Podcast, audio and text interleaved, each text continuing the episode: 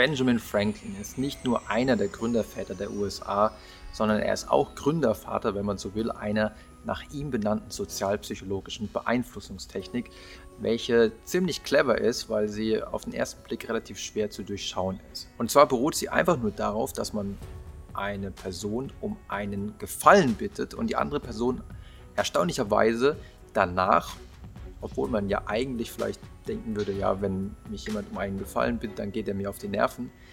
Die andere Person ist einem danach besser gesinnt und vielleicht einem gegenüber auch hilfsbereiter. Und wie Benjamin Franklin selber auf diese Methode gekommen ist und wie er sie selbst angewendet hat, das beschreibt er selber in seinem Tagebuch. Und ich lese jetzt einfach mal vor aus ähm, dem Buch Das manipulierte Gehirn. Da habe ich nämlich die Tagebuchpassage niedergeschrieben. Als kleine Vorgeschichte muss man wissen, dass er eine längere Zeit Probleme hatte mit einem widerspenstigen politischen Widersacher, der immer wieder gegen ihn gestimmt hat und der für ihn ein Problem darstellte, weil er seine politischen Sachen einfach nicht durchbrachte, weil der ihm immer wieder in die Quere kam. Also hat er Folgendes gemacht und jetzt lese ich wirklich vor aus dem Tagebuch. Nachdem ich gehört hatte, dass er in seiner Bibliothek ein bestimmtes, sehr seltenes und merkwürdiges Buch besaß, schrieb ich ihm eine Nachricht, dass ich dieses Buch sehr gerne durchsehen würde. Daher bat ich ihn, ob er mir einen Gefallen tun würde und es mir für einige Tage ausleihe. Er schickte es mir sofort zu und ich gab es ihm eine Woche später mit einem Dankeschreiben zurück.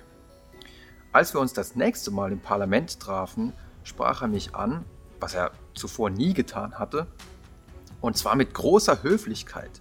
Und er zeigte in der Folge eine Bereitschaft, mir bei jeder Gelegenheit zu helfen, sodass wir Freunde wurden und unsere Freundschaft bis zu seinem Tod andauerte.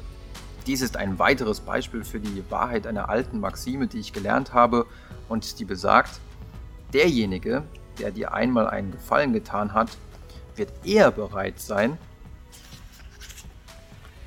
dir einen Gefallen zu tun, als jemand, dem du selbst einen Gefallen getan hast. Jetzt kann man natürlich sagen, ja, Moment mal, das war jetzt eine einmalige Geschichte.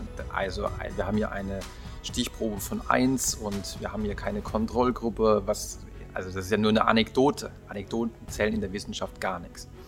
Daher muss man gucken, ob sich dieser Effekt, den Franklin an glaubte gefunden zu haben, auch tatsächlich in Studien zeigen lässt. Leider muss man sagen, es gibt nicht allzu viele Studien dazu, aber es gibt eine interessante von Jecker und Landy. Und in dieser Studie hatten Versuchspersonen im Rahmen eines Experiments die Möglichkeit, ein bisschen Geld zu verdienen. Am Ende des Experiments hat der Versuchsleiter aber gesagt, ja, meine finanziellen Mittel neigen sich leider langsam dem Ende zu. Wäre es nicht vielleicht möglich, dass du mir das Geld zurückgeben würdest? Er hat sie also um einen Gefallen gebeten. Und man könnte jetzt meinen, ja, die waren dann bestimmt angepisst, weil sie mussten ja das Geld wieder zurückgeben, was sie gerade verdient hatten, indem sie an dem Experiment teilgenommen haben. Interessanterweise war das jedoch nicht der Fall. Wenn man diese Gruppe nämlich verglich mit den beiden Kontrollbedingungen. In einer Kontrollbedingung wurden sie nicht gebeten, das Geld zurückzugeben. In einer anderen Versuchsbedingung wurden sie von einer anderen Person gebeten, äh, das Geld zurückzugeben, weil das Geld des Instituts sich dem Ende zuneigen würde. Also mit anderen Worten, hier hat man also dem Versuchsleiter nicht den Gefallen getan, sondern eben dem Institut.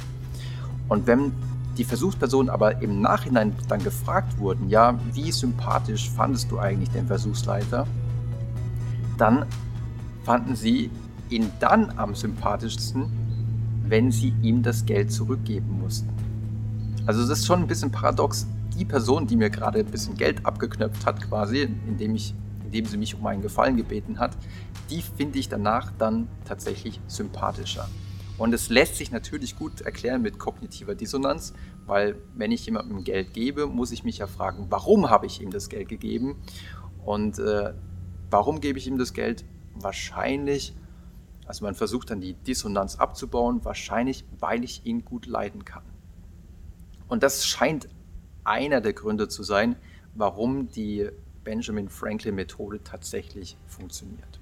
Wenn ihr also das nächste Mal am Überlegen seid, ob ihr jemanden um einen Gefallen bitten solltet und ihr zögert vielleicht noch, weil ihr denkt, oh, der mag mich bestimmt danach gar nicht, ähm, etwas, wo ich als jemand, der früher sehr viel mit sozialen Ängsten zu kämpfen hatte, immer sehr zögerlich war. Also ich habe niemanden irgendwie um Gefallen gebeten früher, weil ich immer dachte, ja, ähm, der denkt dann schlecht von mir, der denkt, ich wäre ein Schnorrer, was auch immer. Ähm, ihr braucht da keine, ihr braucht euch da keine Sorgen zu machen. Ja?